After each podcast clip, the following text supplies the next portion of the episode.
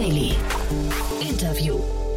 Herzlich willkommen zu Startup Insider Daily. Mein Name ist Jan Thomas und heute geht es um das Thema Infrarotfotografie bzw. thermale Infrarotfotografie und zwar von Satelliten ausgesteuert, um Waldbrände oder Hitzequellen auf der ganzen Welt zu identifizieren. Ich spreche mit Thomas Grübler, dem CEO und Co-Founder von Aurora Tech, ein Unternehmen aus München, das gerade seine erweiterte Series A Finanzierungsrunde in Höhe von 15 Millionen Euro abgeschlossen hat. Ein mega cooles Thema. Alles weitere kommt jetzt gleich von Thomas Grübler, dem CEO und Co-Founder von Aurora Tech. Startup Insider Daily. Interview. Cool, ja, ich bin verbunden mit Thomas Grübler, CEO und Co-Founder von Aurora Tech. Äh, hallo Thomas. Ja, hi. Hallo Jan, danke für die Einladung. Ja, freue mich sehr, dass wir sprechen. Äh, ein cooles Thema, finde ich, das ihr macht. Ähm, du hast mir gerade im Vorfeld gesagt, äh, ihr, seid, ihr habt eure erste Kamera im All. Damit geht es eigentlich los. Äh, das bringt eigentlich schon auf den Punkt, was ihr macht, ne? Genau, ähm, wir äh, bringen Wärmebildkameras ins All, um eben eine neue Datengrundlage zu schaffen, um alles Mögliche, was mit dem Klimawandel zusammenhängt, zum Beispiel Waldbrände rechtzeitig zu erkennen, richtig mappen zu können, andere Beiträge zum Klimawandel zu finden. Genau. Und wenn du sagst zum Beispiel Waldbrände, was sind das noch? Ähm, beispielsweise Industrieanlagen. Man, man, kann genau mappen, wie sind da die, äh, die Emissionen davon. Ähm, in, in Städte, man sieht Hitzeinseln äh, sehr gut oder wo es schlecht isoliert. Ähm, also wirklich verschiedenste Fälle. Aha, aber es geht, geht immer um, wie, wie sagt man dann, thermale ähm, Fotografie oder was ist das dann? Wie nennt sich sowas dann? Genau, also Wärmebild in normalen Deutsch oder in diesem äh, wissenschaftlichen Deutsch dann äh, Thermalinfrarot. Genau. Thermalinfrarot, aha. Wie, wie kommt man auf so eine Idee? Ähm, wir sind der Ausgründung von der TU München. Ähm, wir haben damals gelernt, äh, also wir haben damals in einem Projekt einen sehr kleinen Satellit gebaut und wirklich ins All gebracht. Äh, wir haben bemerkt, dass das funktioniert. Äh, wir haben eine Menge Technologie entwickelt und vor allem haben wir bemerkt, die Technologie ist so weit miniaturisiert worden, dass wir jetzt wirklich äh, die, die Infrastruktur im All aufbauen können, aber zu einem günstiger als am Boden. Aha. Also dass jetzt plötzlich, äh, wenn er Satellit im All ist und der fliegt um im Kreis, dann kann der die komplette Welt abtasten, die ganze Zeit. Und wir haben das auf einen Kostenpunkt gebracht, sind wir drauf gekommen, dass das jetzt günstiger wird als sämtliche Bodensensorik. Und ähm, wir haben mit Waldbrände begonnen, wir haben dann ein riesiges Problem gesehen und da ist einfach die, die Standardlösung, man fliegt mit Flugzeugen im Kreis, das macht man sogar in Deutschland, man hat Beobachtungstürme, ähm, wo, wo teilweise auch Menschen oben stehen oder Kameras installiert sind. Und das wird alles immens teuer. Und wir bringen das Ganze aufs nächste Level. Mhm. Ich hatte neulich äh, Constella hier, die kennst du wahrscheinlich auch, ne? Zu Gast. Ja, ähm, ja genau, ne? Freiburg waren die, glaube ich, ne? Ich hatte Max mhm. Gulde hier zu Gast. Ähm, ist das jetzt so der neue Trend, dass man versucht, möglichst, also, äh, weil die, die machen ja vielleicht nochmal kurz zur Erklärung, da ging es um Wasser, da ging es quasi, also wenn man so möchte, um das Gegenelement zu euch. Ne? Ähm, ist das jetzt so ein Trend, dass man versucht, alles aus der, aus der Luft zu beobachten von, von Satelliten aus? Definitiv. Also die Technologie hat sich ja weiterentwickelt und wir, ähm, die, ist so viel besser geworden, dass es einfach ausreichend ist, von oben zu beobachten. Also, mhm. dass, dass die Information, die man raus haben möchte, von oben kriegt. Mhm. Du hast mir im Vorgespräch auch gesagt, es ist heutzutage sehr, sehr einfach ins All zu kommen. Das fand ich auch eine coole Aussage. Ja, ja gut, äh, du magst wahrscheinlich, wie man ins All kommt, äh, magst du wissen. Oder? Ja, genau. Ja, ähm, der, der Hintergrund ist, ähm, man muss sich gar nicht mehr wirklich um, um alle Punkte kümmern. Wenn man äh, wenn man wie wir äh, Experte ist im Kamerabauen, also im Kamera entwickeln, und dann muss man gar nicht den kompletten Satellit entwickeln, sondern man kann auf anderen Satelliten mitfliegen. Und das Ganze kann man sogar als so Space as a Service oder Orbit as a Service äh, Solution Wirklich, buchen. Ja? ja. Das heißt, äh, wir, wir entwickeln die Kamera, ähm, wir liefern die zu dem Provider, der nennt sich Aspire. Die bauen das eine Satelliten, ähm, kümmern sich um den ganzen Paperwork dahinter, was ja auch gar nicht so ohne ist. Mhm. schicken das dann zum, zum Integrator am Satelliten. Also da gibt es da noch eine Firma dazwischen, ein Broker, ja. und das geht dann zu SpaceX ähm, und die schicken das dann ins All. Und Spire betreibt auch den Satellit für uns. Das heißt, äh, wir bekommen äh, ausschließlich die Daten. Wir können uns natürlich auch alles wünschen. Also wir haben volle Kontrolle über den Satellit. Wir bekommen dann die Daten in die Cloud. Und, und das Tolle ist sogar, sollte es einmal nicht funktionieren, gibt es SLAs dahinter. Das heißt, wenn nicht genug äh, Bilder ankommen pro Tag oder pro Stunde, dann äh, zahlen wir auch nichts mehr dafür. Und, und das macht eben äh, space-basierte Geschäftsmodelle einiges einfacher umsetzbar mit viel, viel weniger Risiko mega spannend, muss ich sagen. Und wenn du sagst, äh, ihr zahlt ja nichts mehr, kannst du mal so eine Range sagen, wie teuer ist so äh, Orbit as a Service? Ich habe das noch nie gehört, aber ich finde das ja mega interessant. Ja, das ist, das ist wirklich äh, schwierig, die Zahlen jetzt zu, zu, veröffentlichen für uns natürlich. Nee, muss jetzt keine Details sein, aber, aber sind das, ähm, sind das äh, für euch die größten Kostenblöcke dann zum Beispiel? Oder? Es ist gar nicht mehr der größte Kostenblock, nein. Also es ist einfach ein, ein, Teil der Kosten, aber es ist nicht der größte Kostenblock. Das ist das Tolle.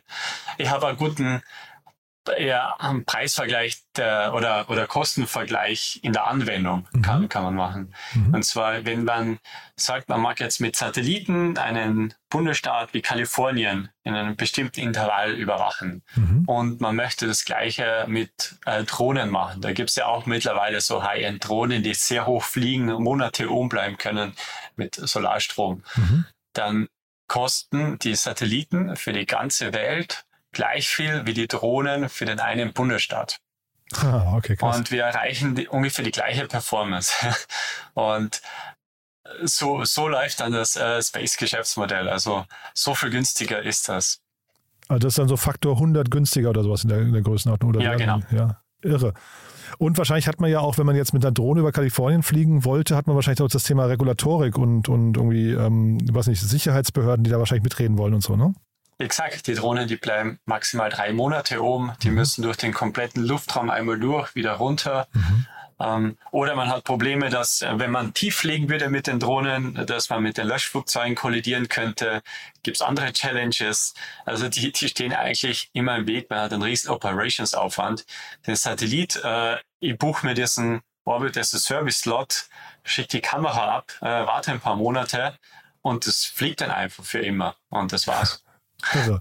Und du hast mir auch gesagt, ähm, ihr, ihr, habt sogar, ihr, ihr, ihr, nutzt sogar den Satelliten, um quasi auf dem Satelliten die Bearbeitung der Bilder zu machen. Ne? Das heißt, da, da, hat man sich das vorzustellen, da ist sogar noch ein Rechner mit drauf? Das, was wir machen, ist ja auch sehr zeitkritisch. Und, und das bedeutet, äh, wir werten die Daten am Satellit aus. Das heißt, wir können zum Beispiel ein Feuer direkt am Satellit erkennen, innerhalb von Minuten alarmieren. Das ist ein Riesenunterschied, so wie es früher war. Früher hat der Satellit, wenn es um die Erde kreist, zuerst die Daten runterschicken müssen, währenddessen er über der Antenne geflogen ist. Und das ist ja ein Antenne sieht er nur alle 90 Minuten. Das heißt, die Daten kommen schon mal 90 Minuten zu spät an. Hm. Wir können es direkt auswerten, schicken nur die Information runter. Es geht aber sogar noch einen Schritt weiter. Also auf der einen Seite haben wir die Auswertung der, der Information Waldbrand. Auf der anderen Seite haben wir oben am Satellit natürlich zu viel, viel mehr Daten Zugang. Das heißt, unsere Kamera die nimmt die viel mehr auf in diesem Rohdatenformat.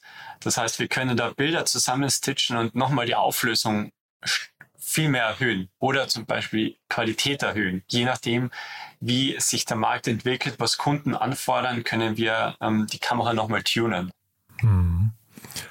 Jetzt seid ihr also günstiger und schneller. Ja, ähm, was, was sind denn eigentlich quasi dann so für euch die Hindernisse gerade? Also warum, warum hat noch nicht jeder aus, auf der Welt, der das brauchen könnte, bei euch angerufen? Es haben schon mehrere, die das brauchen, angerufen. Ah, ja? Also da, da, sind wir schon in einer sehr guten Position. Aha. Hindernisse sind aber natürlich, es ist was komplett Neues. Unsere mhm. Konkurrenz, die, die liegt nicht im All. Unsere Konkurrenz liegt meistens am Boden oder, oder eben dann auch in der Education beim Kunde. Also mhm. zu erklären, hey, ähm, ihr macht es jetzt die ganze Zeit so, ähm, ihr steht immer auf Türme drauf oder fliegt immer mit Flugzeuge, aber es gibt etwas komplett anderes, also diesen komplette Disruption quasi, hm, die, die muss man rüberbringen.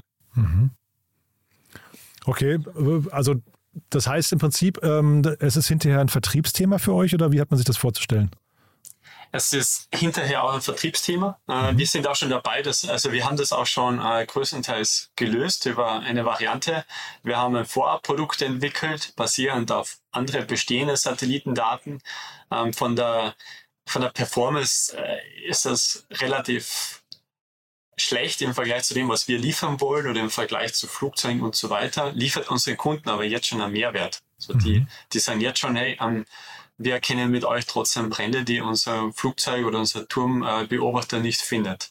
Das heißt, äh, die haben jetzt schon einen Vorteil damit. Äh, die nutzen das System teilweise schon seit zwei Jahren, also haben viele in Entwicklung beigetragen und äh, mit denen sprechen wir jetzt auch allen für das Upgrade zu den Satellitendaten. Mhm.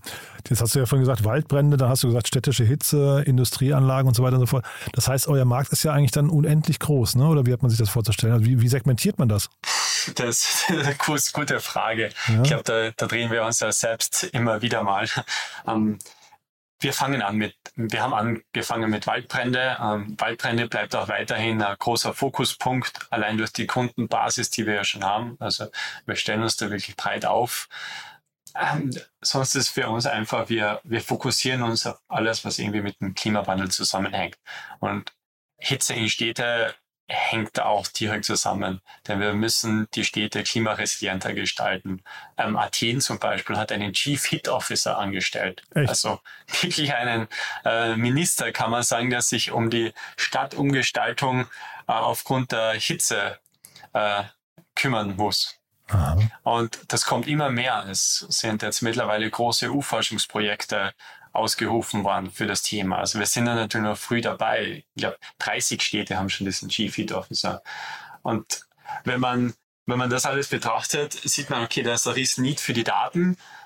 Deren aktuelle Lösung ist es auch, ja, Temperatursensoren irgendwo in der Stadt an Hauswände zu pappen. Mhm.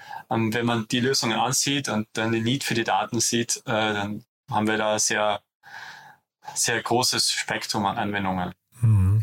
Okay, jetzt 30 Städte haben so einen, so einen Chief Heat Officer, was ich ja schon mal, wusste ich nicht, finde ich ja mega spannend, aber dann bedeutet es ja trotzdem, es haben noch viele Städte das nicht. Ne? Und ähm, muss man denn überhaupt für sowas dann ein Budget allokieren? Ähm, ist das vielleicht oft die Antwort, dass Städte einfach sagen, sagen wir so eine Stadt wie Berlin oder sowas, da ist dann auch heiß im Sommer, aber die sagen einfach, wir haben dafür gar keine, gar keine Budgets irgendwie vorgesehen, wir wüssten gar nicht, aus welchem Topf die kommen? Ähm, De definitiv. Also wir kommen jetzt mit äh, Satellitendaten um die Ecke ja. und die Stadt sagt ja, ähm, nie geplant. Ähm, mhm. Ähm, andererseits, wir haben jetzt, äh, wir wissen, dass sie das brauchen. Also der, der Need ist da, die mhm. Interesse ist da von allen. Ähm, die Interesse ist da auch bis zur Europäischen Kommission hin. Mhm. Also mh, mm, die Budgets werden jedes Jahr neu allokiert. Äh, wir mhm. brauchen noch bis 2024, um, um wirklich alle Kunden bedienen zu können. Mhm. Und bis dorthin haben wir auch dieses Thema äh, geregelt. Mhm. Und äh, dass du jetzt eben Kalifornien als Vergleich angebracht hast, ist wahrscheinlich kein Zufall. Ne? Kalifornien für Waldbrände, oder ja generell, ja doch, Waldbrände sind ja ähm, bekannt. Ne? Und dann zeitgleich mhm. hast du mir beim Vorgespräch auch erzählt, ihr geht jetzt auch gerade schon in die USA, ne? Genau, ähm, wir haben mittlerweile den allerersten Sales-Mitarbeiter lokal in USA und Kanada sitzen. Ähm, wir haben selbst, also Kalifornien ist natürlich ein tolles Beispiel. Die, die müssen, wenn es brennt, ähm, über jeden Waldbrand jede Stunde beobachten. Das heißt, jede Stunde fliegt ein Flugzeug über den Waldbrand und kartografiert diesen Brand. Das ist aber ein Riesenrisiko für die Piloten. Die Flugzeuge haben immense Kosten im Betrieb, mhm. in der mhm. Vorhaltung mhm. und so weiter. Es gibt zudem eine Menge Waldbrände, das heißt, der Flieger ist eigentlich nur noch unterwegs.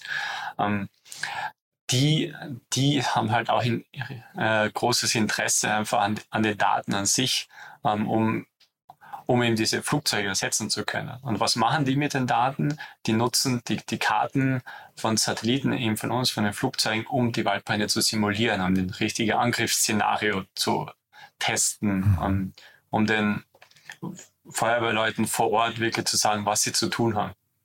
Mhm. Also ihr hattet, glaube ich, in der Pressemeldung geschrieben, 100.000 Brände am Tag werden von euch registriert, ne? Ja, genau. Ja, das, das macht unser, ja, unser Software wertet das wirklich täglich aus auf der ganzen Welt. Ist ja eine irre Zahl. Also das sind aber dann nicht 100.000 gefährliche Brände, sondern da sind auch dann kleine Lagerfeuer oder wie, wie hat man sich das vorzustellen? Weil 100.000 Brände klingt für mich immens pro Tag. Klar, also Brände Brände sind ja auch was sehr Natürliches. Mhm. Das muss man ja auch betrachten.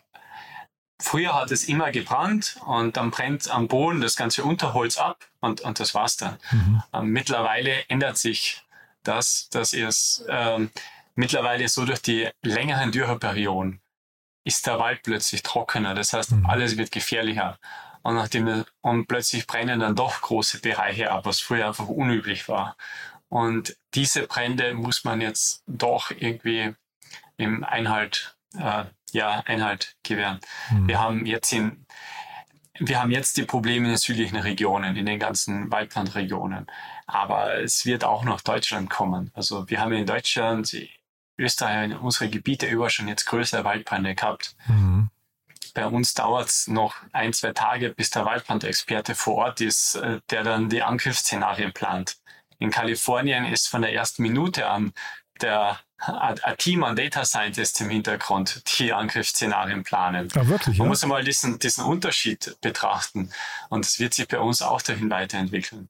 Das heißt, du siehst eigentlich, dass diese, dass diese, Brandexperten dann eigentlich tatsächlich mit dem Laptop aus der Ferne sich einen, einen Blick oder ein Bild von der Situation vor Ort äh, verschaffen können, aber datenbasiert. Genau. Genau, das, also in Kalifornien passiert das schon komplett ähm, mit Simulationen, mit allen möglichen Daten passiert. Mhm. Und bei uns ähm, sind wir quasi auf, auf dem Weg dahin. Also wir sind auch ein Teil davon. Unsere Lösung wird ja von unseren Kunden auch schon dafür genutzt, um wirklich die Vegetation, Bodenfeuchtigkeit, alles Mögliche überwachen zu können, mhm. Wind, Wetter. Hm, dahin entwickelt sich das, weil die Klimawandel, wir wissen, die 1,5 Grad, die bleiben nicht. Also es wird mehr werden und mhm. das heißt, Risiko wird größer. Wir müssen lernen, wie man mit diesen neuen Gegebenheiten eigentlich umgeht. Mhm. Und trotzdem nochmal Waldbrände, das klingt dann nach einer Region oder nach einem, nach einem Bundesstaat. Ähm, Städtehitze klingt nach Städten und dann bei Industrie klingt es nach irgendwie, ähm, ich weiß nicht, ähm, Ansprechpartnern aus der Wirtschaft. Ähm, sind das eben so drei Zielgruppen, die möglicherweise auch sehr, sehr unterschiedlich ticken und wo auch vielleicht die Sales-Zyklen sehr unterschiedlich sind? Ah, auf jeden Fall.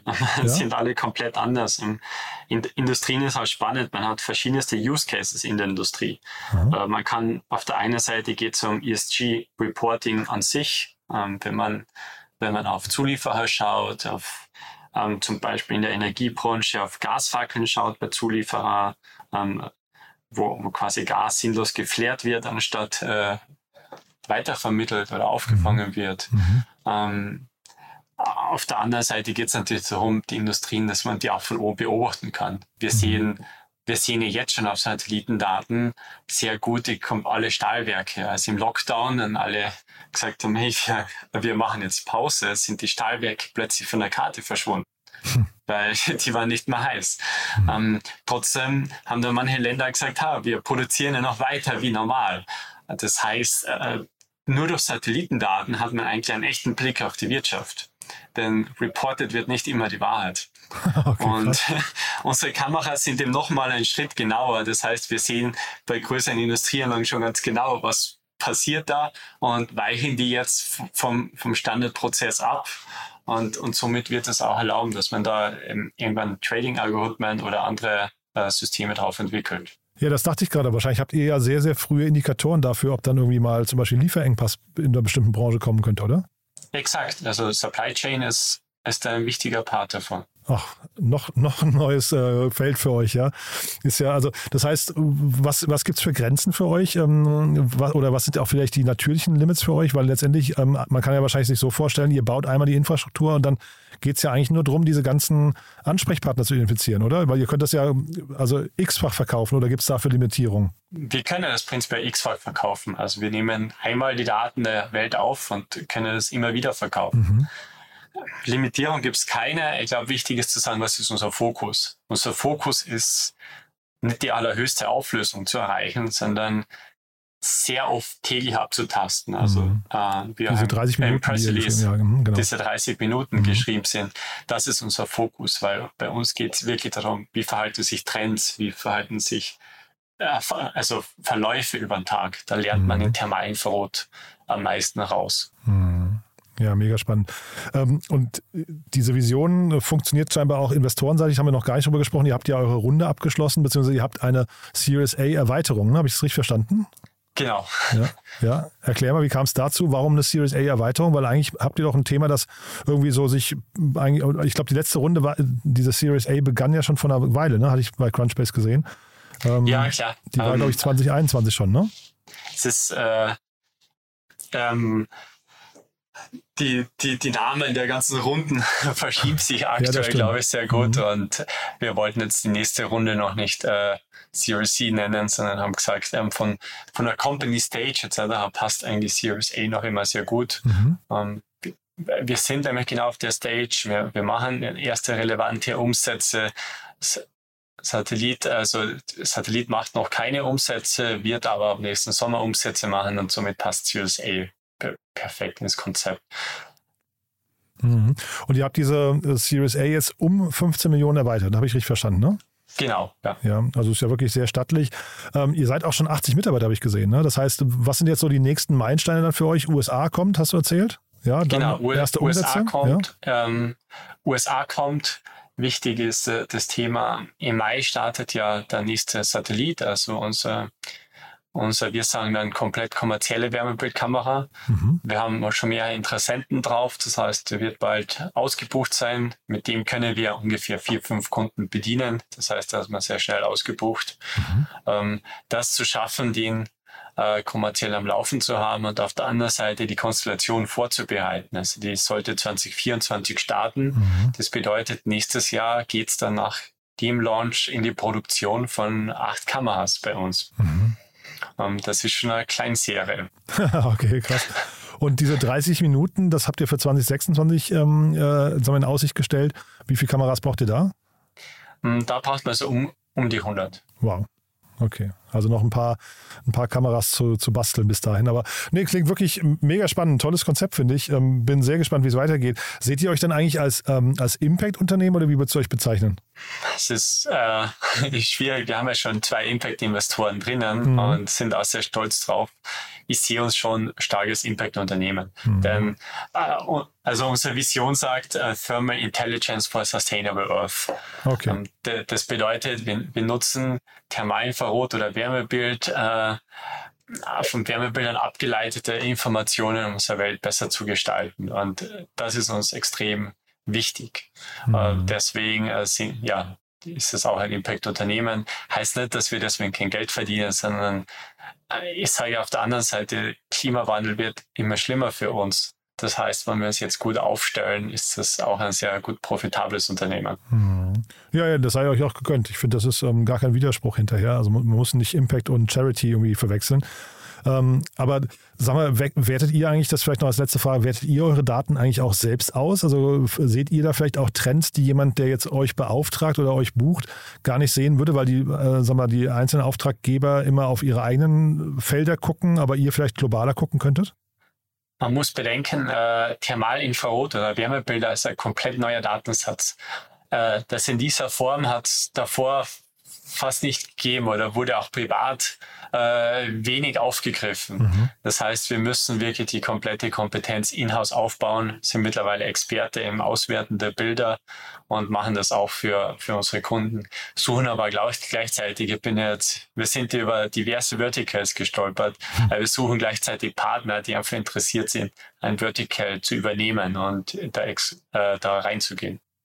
Super. Das heißt, bei euch darf sich jemand melden, Vertical, dann sich auf die Warteliste schreiben lassen für die nächsten Satelliten und wahrscheinlich auch Mitarbeiter, ne? Genau. cool. Also wir verlinken eure Webseite gerne und ähm, ja, du, herzlichen Glückwunsch schon mal zu der Runde. Haben wir was Wichtiges vergessen für den Moment? Äh, gute Frage. Ich glaube nicht. Du hast das ganz gut durchgeführt. Ja, hat großen Spaß gemacht. Ein tolles Thema, wie gesagt, Thomas. Dann drücke ich die Daumen für die nächsten Schritte und wir bleiben einfach in Kontakt. Ne? Danke, Jan. Super. Bis dahin. Servus. Alles Gute. Ciao. Startup Insider Daily, der tägliche Nachrichtenpodcast der deutschen Startup-Szene. Ja, das war Thomas Grübler, der CEO und Co-Founder von Aurora Tech. Ich fand's mega cool, habt ihr wahrscheinlich gemerkt. Ist mal wieder so ein richtig neues Thema, von dem ich vorher noch nichts gehört hatte. Ihr wahrscheinlich auch noch nicht. Dementsprechend richtig innovativ. Und ich drücke denen auf jeden Fall die Daumen, dass es so weitergeht, wie es sich gerade anbahnt. Äh, klingt wirklich mega cool, finde ich. Wenn euch gefällt, was wir hier tun, wie immer die Bitte an euch, empfehlt uns doch gerne weiter. Wir freuen uns ja immer über neue Hörerinnen und Hörer, die uns noch nicht kennen. Dafür vielen Dank an euch und ansonsten euch erstmal einen wunderschönen Tag. Falls wir uns nicht mehr hören, ein wunderschönes Wochenende, aber ihr wisst ja, es lohnt sich auch am Samstag oder Sonntag hier nochmal reinzuschalten. Bis dahin, alles Gute. Ciao, ciao.